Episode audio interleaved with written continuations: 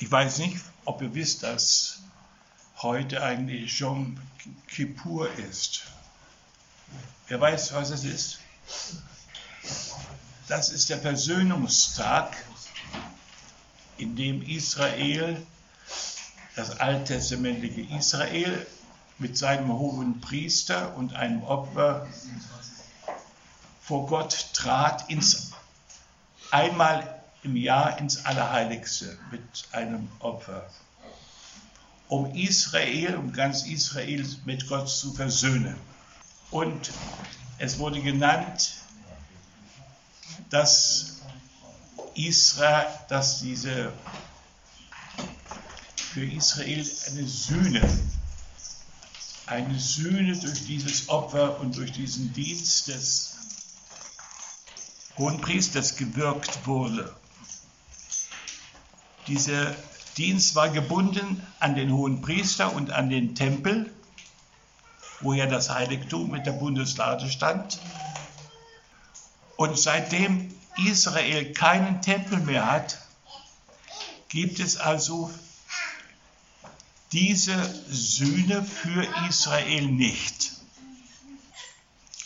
Und nun lesen wir im ersten Johannesbrief, und da haben wir am Mittwoch immer gelesen, meine Kapitel 2, Vers 1 ab. Meine Kinder, ich schreibe euch dies, damit ihr nicht sündigt. Und wenn jemand sündigt, wir haben einen Beistand bei dem Vater. Und dieser Beistand ist Jesus Christus, der Gerechte, den Gerechten. Und er ist die Sühnung für unsere Sünden, nicht allein aber für unsere Sünden, sondern auch für die der ganzen Welt. Wenn wir nun wissen, dass Sühnung bedeutet Bedeckung, dann waren im Alten Testament für ein Jahr die Sünden Israels bedeckt. Das heißt, Gott hat sie unter dieser Bedeckung nicht mehr angerechnet. Aber wie gesagt, das musste dann jährlich wiederholt werden, dieser Dienst, sodass das nur eine vorläufige Bedeckung war. Nun wird hier gesagt, und das ist das Wunderbare im neuen Bund, wir haben eine Bedeckung und die ist Jesus, Christus. Er ist die Sühnung, die Bedeckung für unsere Sünden, nicht allein aber für die unseren, sondern auch für die der ganzen Welt. Das heißt also, wenn wir jetzt hineinschauen in die Welt und diese vielen Schwierigkeiten und Sünden sehen, von Seiten Gottes aus, er sieht auf diese Dinge nicht, indem er jetzt auf Jesus schaut. Nun tut aber Gott im neuen Bund mehr als nur bedecken.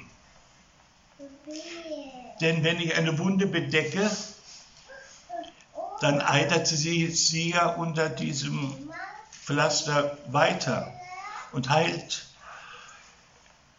Und das ist keine Heilung, sondern sie wird versteckt oder sie wird vergessen für eine Zeit. Darum ist die neutestamentliche Sühne und Vergebung tiefer.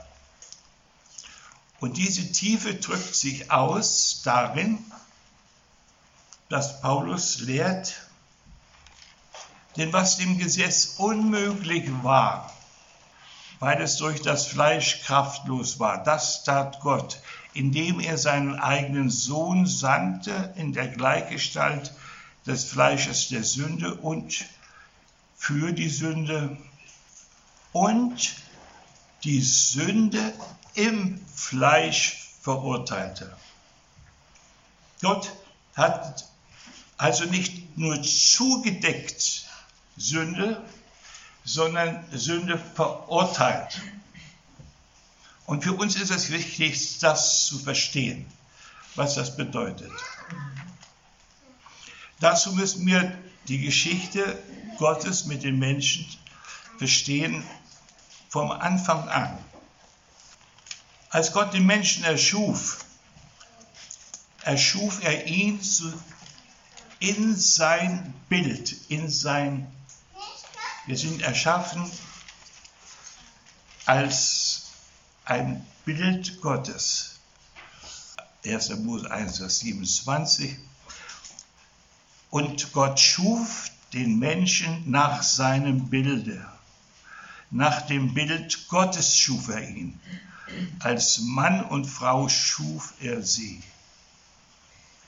Gott schuf den Menschen nach seinem Bild. Das heißt, in diesem Menschen wollte Gott sich sehen. Gott wollte in dem Menschen ein Gegenüber haben.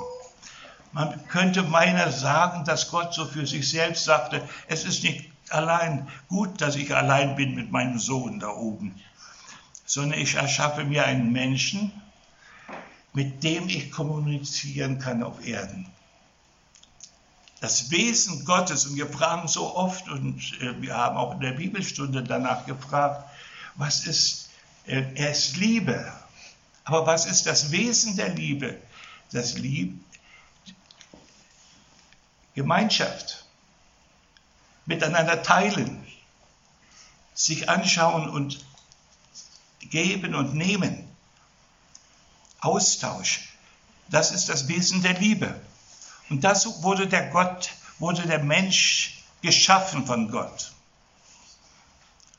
Mit der Fähigkeit, Gott in sich zu tragen als sein Bild. Aber nun gab es einen Feind,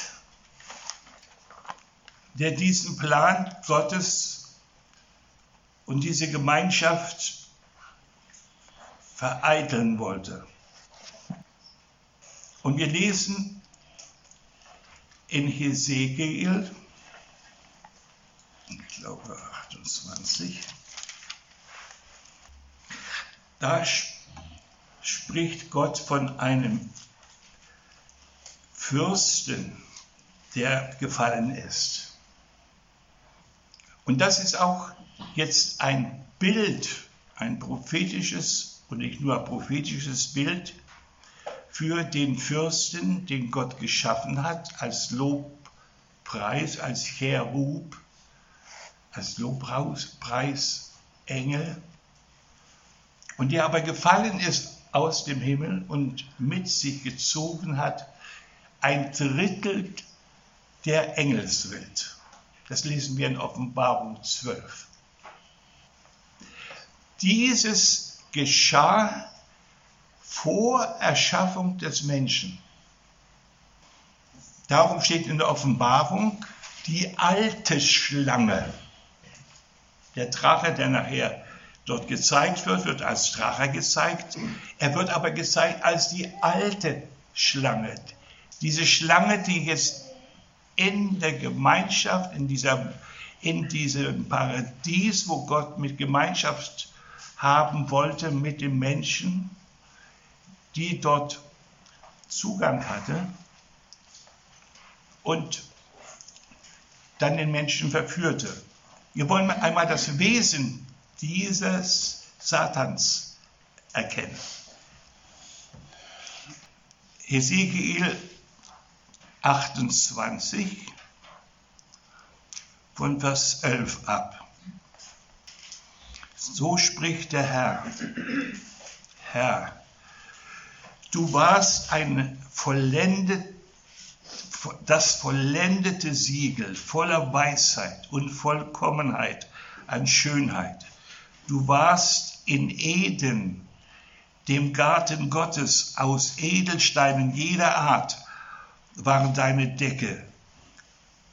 Karneel, Ol, Topas, Jaspis, Türkis und ein paar andere schöne Sachen. und Arbeit in Gold waren deine Ohrringe und deine Perlen an dir. Am Tage, als du geschaffen wurdest, wurde sie bereitet. Gott hat ihn erschaffen. Du warst ein mit ausgebreiteten Flügeln schirmender Cherub. Und ich hatte dich dazu gemacht. Du warst auf Gottes heiligem Berg, mitten unter den feurigen Steinen gingst du einher. Vollkommen warst du in deinen Wegen von dem Tag an, als du geschaffen wurdest, bis sich Unrecht an dir fand. Durch die Menge deines Handelns fühltest du dein, fülltest du dein Inneres mit Gewalttat und sündigtest. Und ich verstieß dich vom Berg Gottes und trieb dich ins Verderben. Du schirmender Cherub aus der Mitte der feuren Steine. Dein Herz wollte hoch hinaus wegen deiner Schönheit. Du hast deine Weisheit zunichte gemacht, um deines Glanzes willen. Ich habe dich zu Boden geworfen, habe dich vor Königen dahingegeben, damit sie ihre Lust an dir sehen. Durch die Menge deiner Sünden in der Unredlichkeit deines Handelns hast du deine Heiligtümer entweiht. Darum habe ich aus deiner Mitte ein Feuer ausgehen lassen. Das hat dich verzehrt und ich habe dich zu Asche auf der Erde gemacht vor den Augen aller, die dich sehen. Das ist das Gericht Gottes über Satan. Dieses Gericht war schon ausgesprochen, als die Schlange zur Eva sprach. Und sie sprach aus ihrem Geist heraus, werdet, ihr werdet sein wie Gott. Sie setzte den Menschen an die Stelle Gottes, das war die Versuchung, sich zu überheben über Gott. Der Mensch war ein Geschöpf und ich würde dieses Geschöpf einmal vergleichen mit einem Tempel. Nachher sagt ja Paulus, der Leib ist ein Tempel des Heiligen Geistes. Also der Mensch wurde erschaffen als Tempel. Und Gott wollte in ihm wohnen und wollte Gemeinschaft mit ihm haben, wollte seine Liebe mit ihm teilen. Und das drückt sich auch nochmal in den zehn Geboten aus. Da wird gesagt, du sollst Gott lieben von ganzem Herzen, mit, deinem ganz, mit deiner ganzen Seele, mit deinem ganzen Verstand. Und im Johannesbrief sagt dann auch wieder Johannes, lasst uns lieben, denn er hat uns zuerst geliebt und in uns soll seine Liebe vollkommen sein. Das ist die Bestimmung des Menschen. Dazu hat Gott den Menschen geschaffen.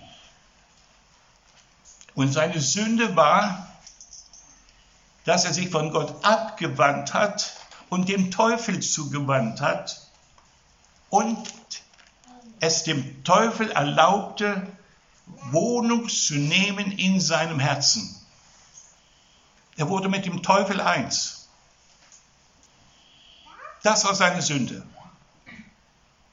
Er gehorchte nachher dem, Teufel und der Teufel, das Wesen des Teufels ist, dass er den Tod mit sich bringt. Er stand ja schon unter dem Urteil des Todes. Gott hatte ja zum, dem Engel schon ein Ende verheißen. Aber der Satan wollte jetzt mitnehmen, den Menschen auf seinem Wege. Und deswegen drang er in den Garten ein, um jetzt die Menschen zu verführen. Und es gelang ihm auch. Und Paulus sagt nachher von dieser, von diesem Ereignis in Römer 5, Vers 12.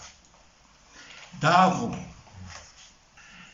wie durch einen Menschen die Sünde in die Welt gekommen ist und durch die Sünde der Tod und so der Tod zu allen Menschen durchgedrungen ist, worauf sie alle gesündigt haben.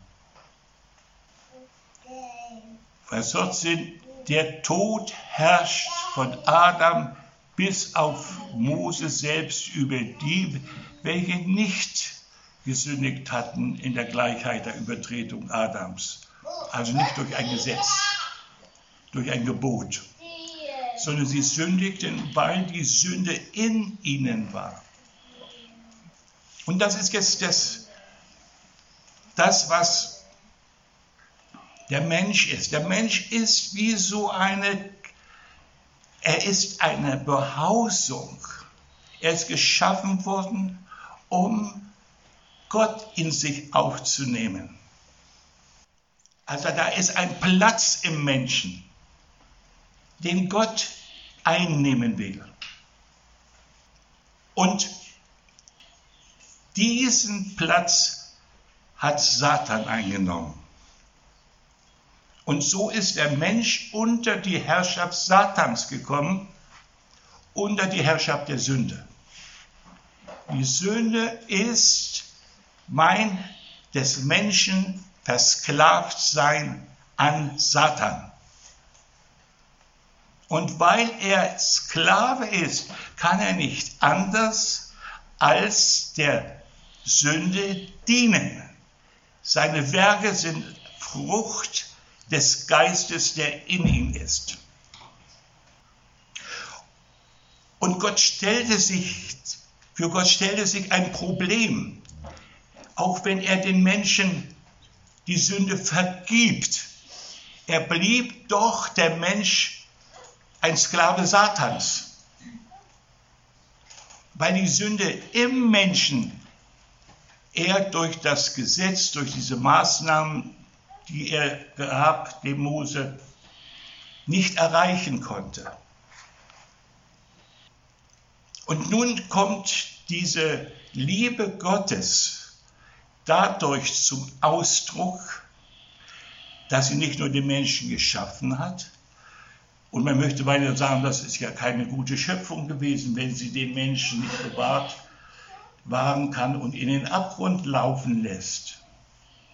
Wir würden ja auch unsere Kinder nicht einfach so dem bösen Mann übergeben. Aber Gott hatte einen Plan. Sein Plan war, und die Schrift spricht davon, dass Jesus das Lamm Gottes ist, geschlachtet vor Grundlegung der Welt. Das heißt, Gott hatte vor Grundlegung der Welt mit Jesus eine Absprache. Er wollte den Sohn senden und der Sohn war bereit, sich senden zu lassen in das Fleisch des Menschen, als Mensch geboren zu werden, um jetzt ein Gericht zu empfangen. Und zwar das Gericht über die Sünde im Fleisch. Nicht die Zudeckung ist das wahre Leben, sondern dass der Mensch in seinem Kern als Tempel neu bewohnt wird von Gott, erstmal gereinigt und dann neu bewohnt wird. Die Reinigung geschieht durch die Vergebung. Die ist nicht unser Werk. Aber jetzt will Gott in diesen Menschen hineinkommen und seine Herrschaft aufrichten. Und das ist das Gericht über die Sünde. Wir lasen in, in Römer 5, dass durch die Sünde der Tod gekommen ist. Das Gericht über die Sünde ist dies, dass sie nicht mehr durch den Tod herrschen kann. Nicht, dass wir nicht sündigen. Sonst könnte es sich heißen, wenn wir sündigen, haben wir eine Sühne, eine Vergebung. Nein, es ist die Macht des, der Sünde, der Tod herrscht nicht mehr über uns. Wir sind von Gott zum Leben erweckt worden, um in unserem Geist Gott zu erkennen, Gottes Liebe zu erkennen, seine Gebote zu erkennen und zu wandeln im Geist. Das ist unsere Bestimmung. Und zu dieser Bestimmung sind wir wiedergeboren worden, lebendig gemacht worden. Und darum sagt Paulus in Römer 6, Vers 23, denn der Lohn der Sünde ist der Tod. Die Gnadengabe Gottes aber, ewiges Leben in Christus Jesus, unserem Herrn. Das heißt, es ist ein Platz geschaffen worden in Christus, in dem dieser Tod, diese Verurteilung, diese Folge der Sünde nicht ausreifen kann. In Christus ist Leben. Und, es, und jetzt ist es eines eine Frage von uns, ob wir dieses Geschenk des Lebens im Glauben für uns annehmen. Dass wir glauben, dass Gottes Liebe wirklich und Gottes Geist uns wirklich lebendig gemacht hat. Hat er uns lebendig gemacht? Dass wir neue Früchte bringen des Geistes und nicht Früchte des Fleisches. Hat er uns lebendig gemacht, dass wir Gott dienen? Oder dienen wir noch weiter der Sünde? Wenn aus Gott, sagt uns Paulus im ersten Korintherbrief, seid ihr in Christus. Das heißt, jeder Mensch, der Gottes Geist empfangen hat, ist in Christus. Und in Christus ist keine Verurteilung.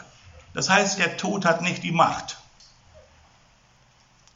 Jesus drückt das im Johannesevangelium so aus, im Gespräch mit der Martha. Ich bin die Auferstehung und das Leben. Wer an mich glaubt, wird leben, auch wenn er stirbt. Und wer da lebt und glaubt an mich, wird nimmer mehr sterben. Da geht es darum, dass der Tod überwunden ist. Und wisst ihr, was der Tod, die, was das, was dieser Tod, der durch die Sünde kommt, was das für ein Tod ist? Das ist nicht unser natürliches, natürlicher Tod, denn diesen Tod müssen wir noch sterben. Normalerweise, wenn der Herr nicht vorher wiederkommt. Also dieses natürliche Sterben, auch das natürliche Leid in der Welt, das ist nicht der Tod. Der Tod ist das Abgeschnittensein von jeder lebendigen Hoffnung. Das Todsein ist im Geist nicht glauben zu können. Und darum sagt er, wer glaubt, nicht glaubt, geht verloren. Das ist der Tod, dass man verloren gehen kann wenn der Glaube nicht mich trägt. Jesus in mir ist der Glaube. Und dieser Glaube ist, ist zu betätigen. Das sagt Jesus, wenn er sagt, ich bin die Auferstehung und das Leben. Wer an mich glaubt, wird leben, obgleich er stürbe. Das glauben wir ja alle. Ewiges Leben haben wir empfangen und wenn wir sterben, werden wir leben. Aber jetzt heißt es, wer der glaubt und lebt, der wird nimmer mehr sterben. Oder wer der lebt und glaubt. Das heißt, es gibt, wir sind berufen, zu leben aus dem Glauben und dann nochmal neu zu glauben, um nicht zu sterben. Das heißt, mit anderen Worten, dass wir in eine Versuchung hineingeführt werden, in eine Situation hineingekommen werden, in der, wie Jesus sagt, kein Fleisch gerettet werden würde, wenn die Zeit nicht verkürzt wird. Das heißt, auch für die, die, die glauben und die an eine Ewigkeit glauben und wissen, dass sie beim Herrn sein werden, kommt eine Zeit der Drangsal, in der sie überwinden müssen, um dran zu bleiben. Weil die Angriffe des Todes ganz stark auf uns kommen und uns von dem Evangelium wegdrängen wollen. Du sagtest, dass, dass über die Irrlehre gesprochen worden ist. Der Satan hat einen, eine Legion von Engeln auf dem Wege, die mit Irrlehren das Volk Gottes wegbringen wollen, von dieser Hoffnung vom Glauben wegführen. Und Jesus sagt, meint ihr, wenn der Sohn des Menschen kommen wird, wird er Glauben finden?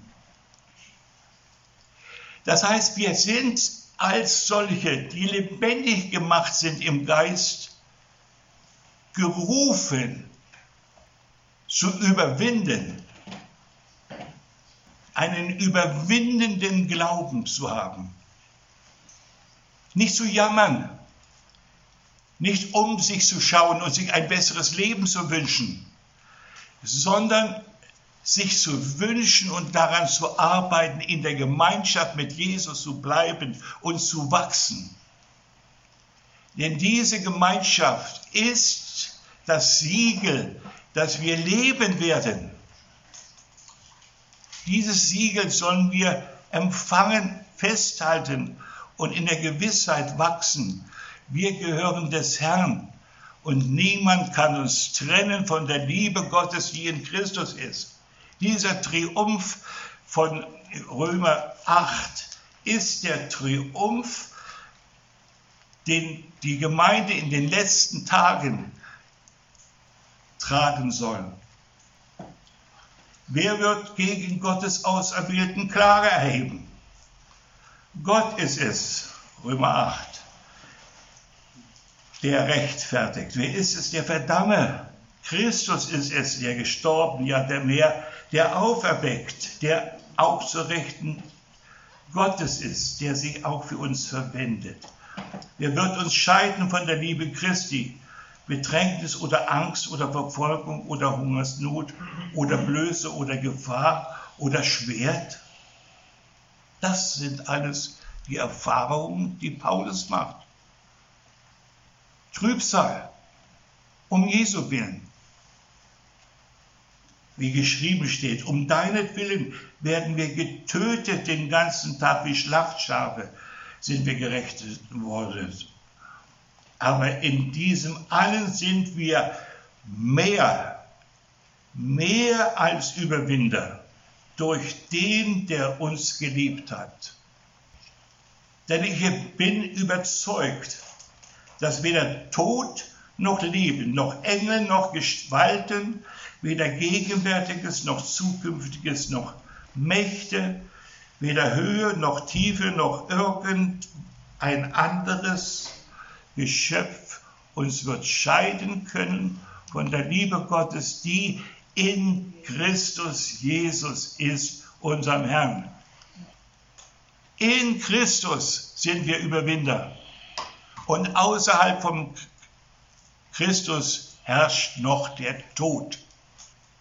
Außerhalb von Christus müssen die Menschen und erwarten die Menschen Dinge, vor denen sie sich ersetzen und vor Furcht vergehen werden.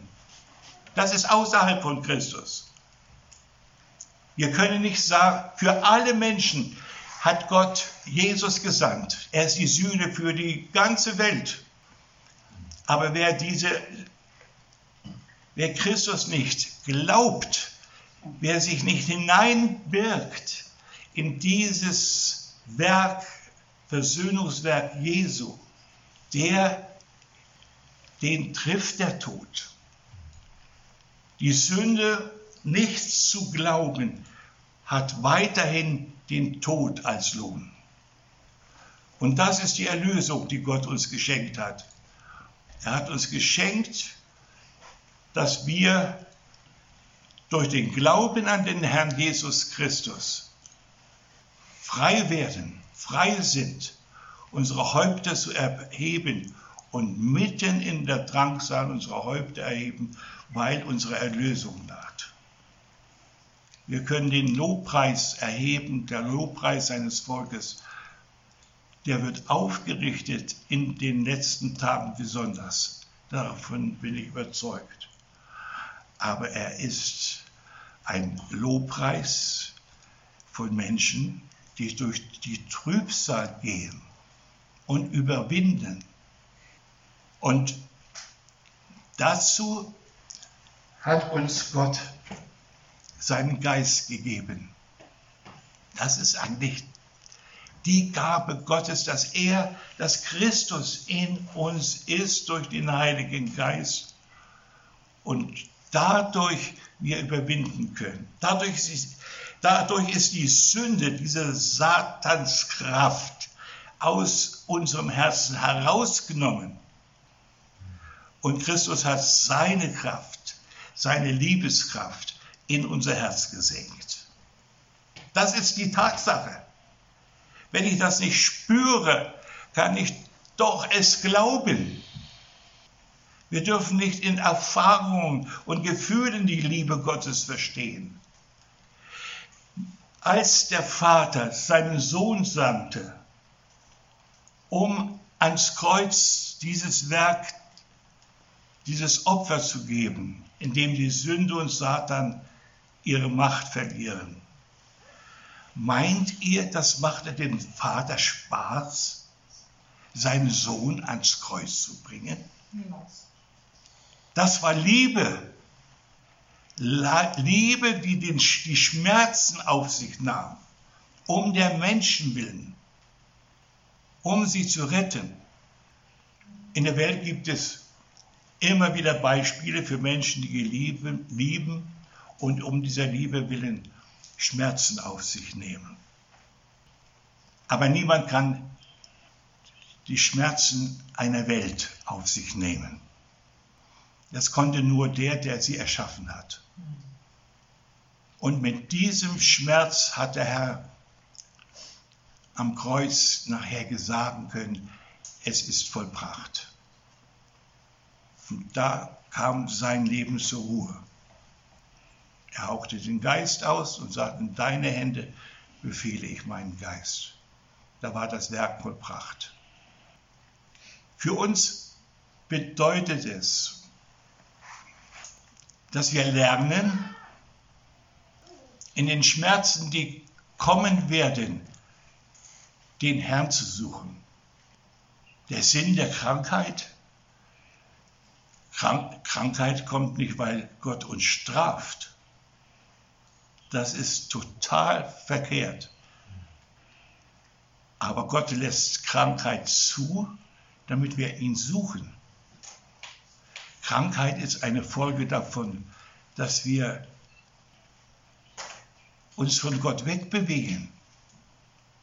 Und er lässt uns in Nöte, damit wir ihn suchen. Die Nöte sind nicht von Gott.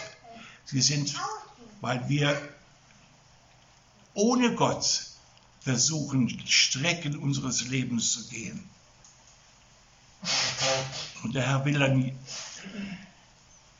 uns wieder aufnehmen und seine Gemeinschaft geben, wenn wir umkehren. Das ist sein bleibendes Angebot. Er rechnet uns niemals unsere Sünden auf, sondern er ist bereit, uns das Werk der Versöhnung zuzurechnen. Aber wir entscheiden.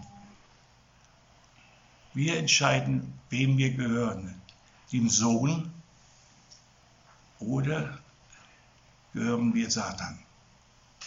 Wir entscheiden. Diese Freiheit hat uns der Herr gegeben. Der Satan konnte sich war erschaffen als Engelsfürst, aber er konnte sich entscheiden. Und er konnte sich zum Anführer machen über Engelsscharen. Und so ist es auch in der Welt. Menschen entscheiden sich, die Völker entscheiden sich. Sie hören das Evangelium und werden sich entscheiden. Und Jesus sagt, ich richte euch nicht ihr seid schon gerichtet, wenn ihr das Wort, das Evangelium ablehnt und nicht glaubt. Lasst uns dann also klug sein und auf, dass wir uns aufbauen lassen in diesem Glauben. Ich möchte abschließen mit einem Wort, das ja Paulus gesagt hat. Gottes Gerechtigkeit wird im Evangelium offenbart. Aus Glauben zu Glauben. Aus Glauben zu Glauben. Es ist immer wieder eine neue Ebene des Glaubens, finden wir in unserem Leben, wenn wir uns, wenn wir wachsen. Immer eine neue Ebene, auf der wir dann überwinden können. Einen Gedanken hatte ich noch nicht, äh, habe ich noch gehabt, an den erinnere ich mich jetzt wieder. Warum musste Jesus kommen? In seinem Gehorsam, in seiner Liebe zum Vater bekam Gott das, was der Mensch ihm verweigerte.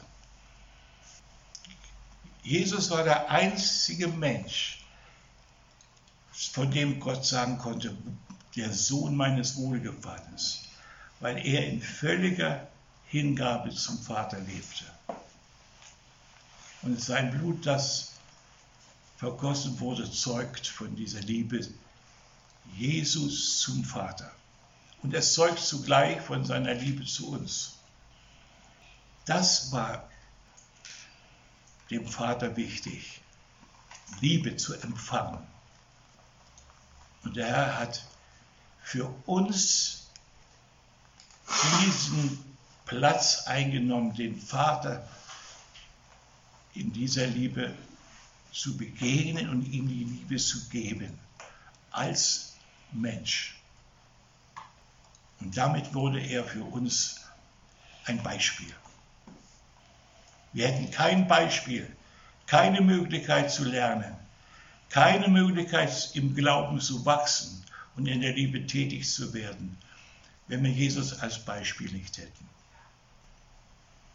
Aber er sagte nicht, so habe ich es in der Predigt von Karl Schreiter gehört, nicht kopieren können wir Jesus, sondern sagt er, kapieren kapieren, ne? kapieren, sagt er. Verstehen, erkennen, was Jesus getan hat. Und in seiner Liebe, in seinem Leben, in seinem Geist können wir kapieren, verstehen. Gott möge es uns schenken.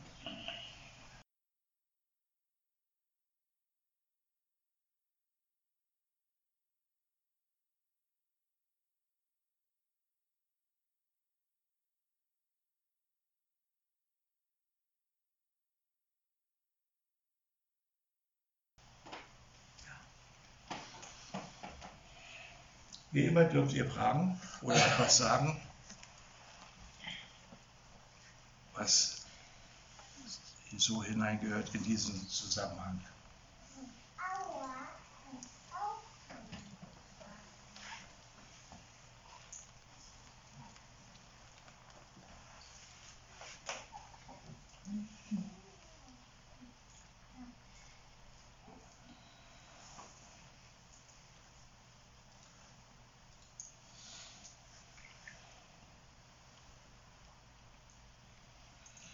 Ja auch mal diese Lehre, dass Jesus zweimal wiederkommt, so ungefähr. Ne?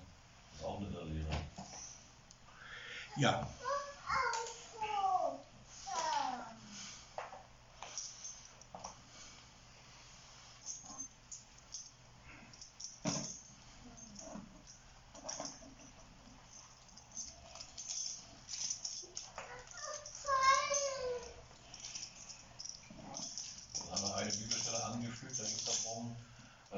die ganze Welt diejenigen hassen wird, die Jesus anbeten. Damit sind nicht die Juden gemeint, sondern die Heiden, die Christen. Weil die Juden, die haben Jesus ja nicht verehrt. Und da wir jetzt sagen wir in der Endzeit leben und äh, mittlerweile so lang, langsam einige Auswüchse sehen werden, was Verfolgung anbetrifft, ähm, müssen wir uns wirklich sehr genau überlegen, ob wir diesen Preis bereit sind zu zahlen. Ja? das Wort zu lehren oder auch das Wort wirklich zu leben.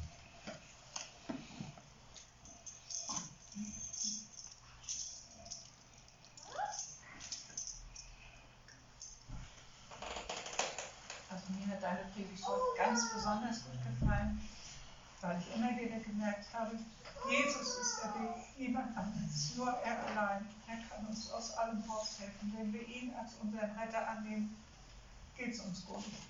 Dann schaffen wir auch schwere Stunden. Das hat sie sehr, sehr gut gemacht.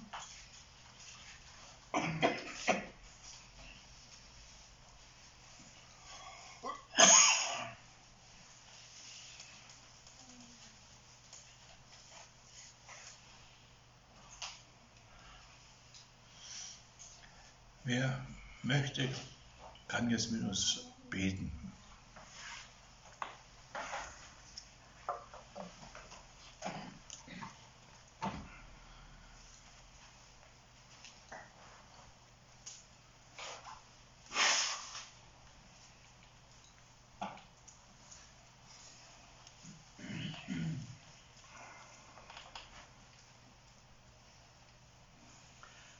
Herr Vater, ich danke dir für deinen vollkommenen Plan. Ich danke dir, dass du, ja, dass du wirklich auch so, ja, jeden einzelnen Blick hast und dass du wirklich, ja, auch möchtest, dass jeder gerettet wird und dass wir diese Möglichkeit haben, ja, dass wir, ja, dass wir dieses Geschenk von dir, den Glauben annehmen dürfen und dass wir, ja, auch durch dein Wort, ja, und durch deinen Geist auch gezogen werden, dass du wirklich durch dein Wort ganz klar sprichst zu uns.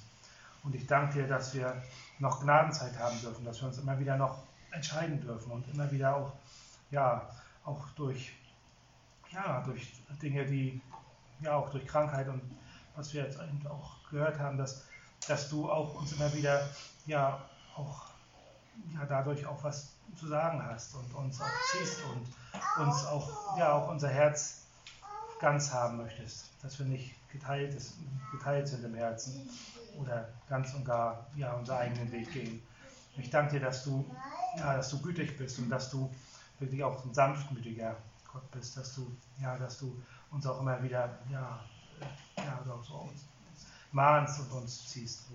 Ja, ich danke dir für, für uns als Gemeinschaft, als Gemeinde hier, dass du auch uns, ja, dass wir einander auch wirklich auch im Glauben, den Glauben stärken dürfen und dass du auch sprichst durch jeden von uns. Und ich danke dir, dass wir mal wieder erleben dürfen, dein, ja, deine Führung. Und ja, lass du uns wirklich auch, ja, auch schnell sein, auch zu hören und, ja, und stille zu sein und hm. wirklich auch zur Ruhe zu kommen vor dir, dass wir das Recht verstehen. Ja, und ich danke dir, dass du uns auch gebrauchen willst, auch darüber hinaus, dass wir dass wir wirklich dich im Herzen tragen, Jesus, und dass wir ja auch deine Taten und dein Licht und dein Heil ja auch weitertragen, dass wir, ja, dass du auch, ja, dass du da reinkommst, wo Dunkelheit ist und wo Menschen gebunden sind. Ja, dass wir, wir, ja, wir leben das auch ja, öfter im Alltag und schenkt uns da Weisheit und Kühnheit auch ja, zu reden und auch, ja, und schenkt uns deine Worte auch. Und hab du Dank, dass wir ja, dass wir die Möglichkeit haben, auch Zeugen zu sein. Amen.